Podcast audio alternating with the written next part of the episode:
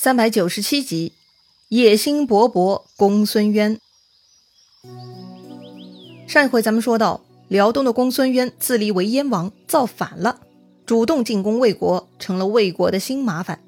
可是呢，辽东公孙家族一向过着自由自在的舒服日子，为啥现在野心勃勃，也进攻中原了呢？这事儿啊，说来话长。公孙渊作为次子，是继承顺位中排在后头的。如果他叔叔公孙公死了，要么是叔叔的儿子继位，要么是公孙渊的大哥公孙晃拿回权力。公孙渊嘛，自然还排在后头。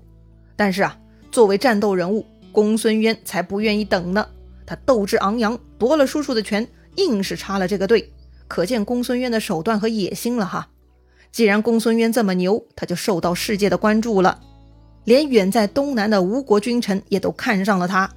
于是呢，孙权为了拉拢公孙渊，派出使者带上珠宝远赴辽东，以皇帝之名加封公孙渊为燕王。这样呢，将来就可以共同对付魏国了。吴国的算盘打得不错，但是辽东不是夏威夷呀，距离吴国本土那么远，怎么管嘛？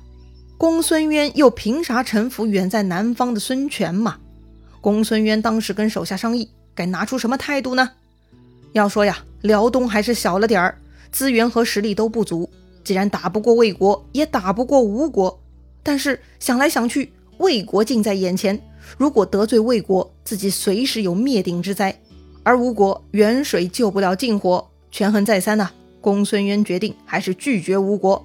他杀掉了孙权的使者，将他们的首级呢送去洛阳给魏国皇帝曹睿，以表明自己的忠诚。曹睿很高兴啊。既然公孙渊这么给力，那就再加封吧。曹睿呢，封公孙渊为大司马、乐浪公。故事到这里呢，还算和谐哈。大家都是成熟的政治玩家，这种决定嘛是可以理解的。但是自从孙权送来燕王的封号，虽然公孙渊拒绝了，但内心呢却开始渴望这个王位了。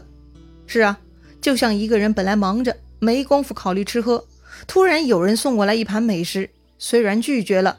但这份美食的影子却留下了，然后嘛，越想越饿，就更加思念了。于是公孙渊呢，在后来的某一天就宣布了：“老子不需要别人给我封封，老子自立为王，我就是燕王了。”为了表达与曹魏政府的决裂，公孙渊呢还改了年号，称为少汉元年。到底是自立为王好呢，还是一辈子荣华富贵好呢？哎，每个人的追求是不同的。公孙渊野心勃勃，他要掌握自己的命运，要当老大。但他手下呢，还是有些务实派的哈，就觉得公孙渊这么干不理智、不划算。特别是公孙渊还要出兵中原，更是危险至极呀。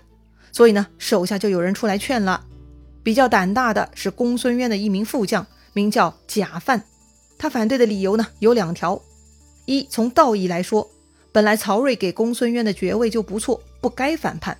二从实力来说，中原有司马懿，连诸葛亮都打不过司马懿，更何况公孙渊嘛？既然既没有道理，又没有实力，何苦鸡蛋碰石头嘛？贾范的话说的很实在，不过呢不太好听。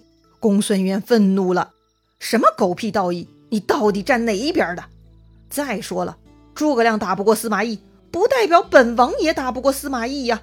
你这就是吃里扒外，长他人威风。哼！公孙渊大手一挥，混账假犯，给我拖下去斩了！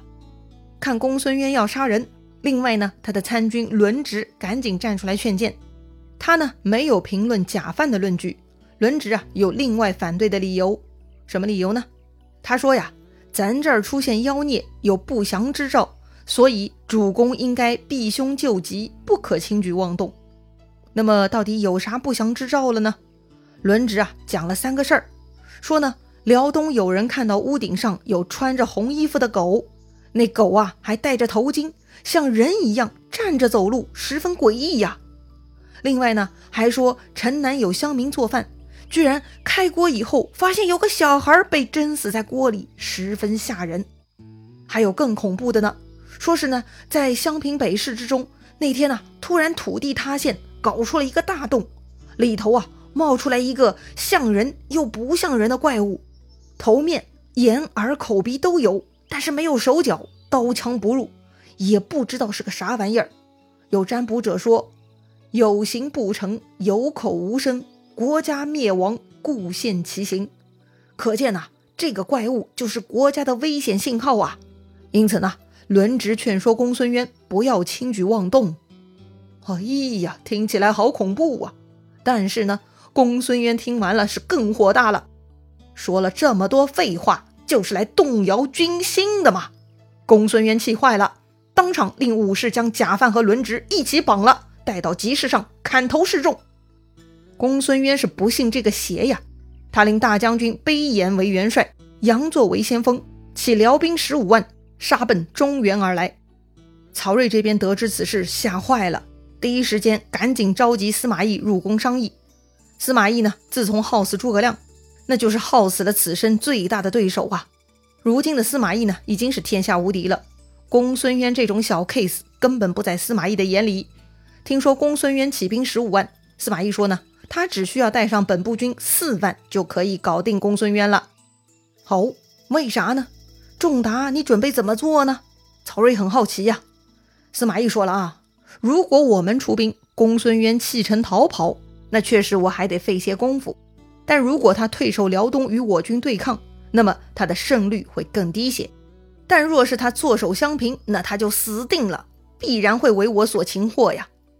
曹睿又问：这次出兵？仲达，你看往返需要多久啊？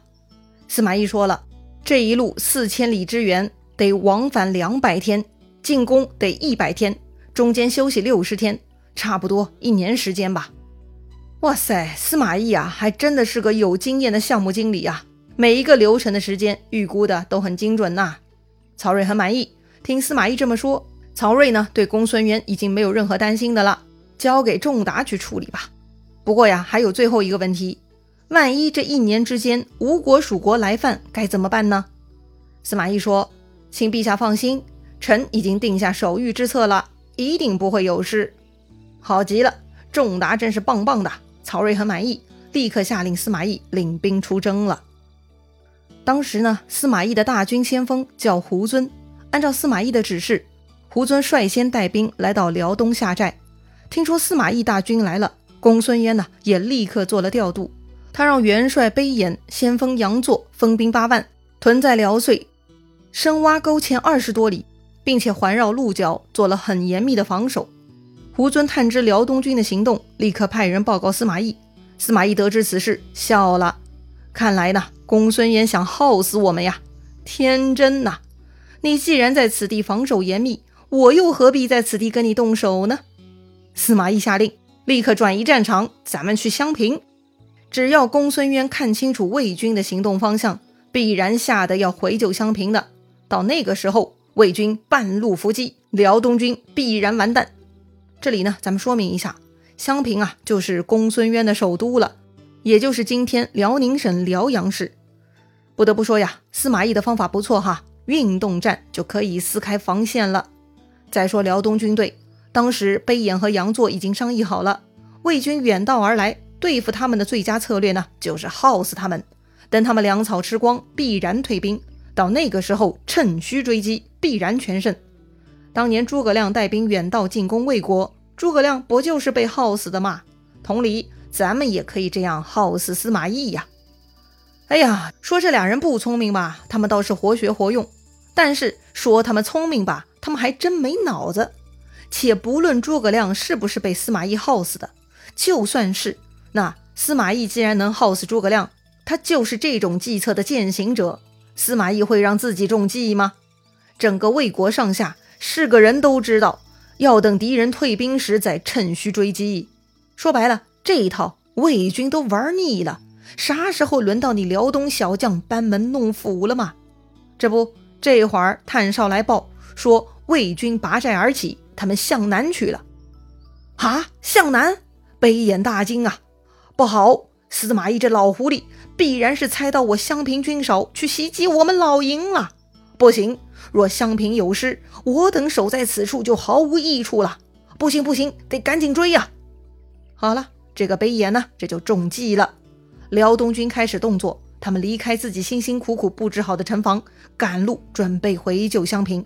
结果呢，半路上被司马懿安置的夏侯霸、夏侯威的军队给伏击了。因为缺乏心理准备，突然遭遇伏兵，辽东军大乱，被杀了个鸡飞狗跳，连主帅卑颜、杨座都没了方向，只能带领残兵逃命去了。不过呢，说来也巧，他们逃到首山，遇到了大王公孙渊，见到大王就像吃了定心丸。于是啊，他们跟公孙渊合兵一处，回马再找魏军交战。夏侯霸他们没有离开呀，看卑颜他们回来了，于是两军正式对阵。在公孙渊面前，卑颜胆气大增，他嚷嚷着骂阵，叫唤魏将出战。魏将自然不怕，夏侯霸纵马挥刀来迎。这两个人呢，初次交手都不太了解对方实力。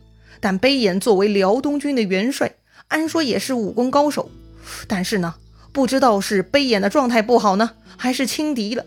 总之呢，没有打几个回合，这个卑颜居然被夏侯霸给一刀斩落于马下，当场阵亡。哈，元帅就这么被砍死了？公孙渊也惊了，他手下的小兵更是怕到不行啊！辽东军呢，全体被吓坏了。毫无战心，瞬间大乱。既然你们怕了，那我就不客气了呀！夏侯霸指挥大军冲上去，一顿砍杀。哎呀，不玩了，打不过就撤。公孙渊呢，立刻带上残兵败将，火速奔逃，一口气逃回大本营，进入了襄平城去，从此闭门坚守不出了。好极了，按照司马懿前面跟曹睿的奏对，如果公孙渊坐守襄平城，那么他就死定了。那么公孙渊会怎么死呢？按说呀，要攻破坚守不出的城池，耗费几个月是家常便饭。更何况这个襄平城是公孙渊的老巢，不是普通城池啊。那么到底司马懿有何妙计呢？司马懿是个智谋之人，但也不是神仙。任何事情嘛，想要成功，必定要经历一些挫折和磨难的。在魏军成功之前，他们呢还得经历一些挑战。到底是什么挑战呢？司马懿又是如何克服的呢？精彩故事啊，下一回咱们接着聊。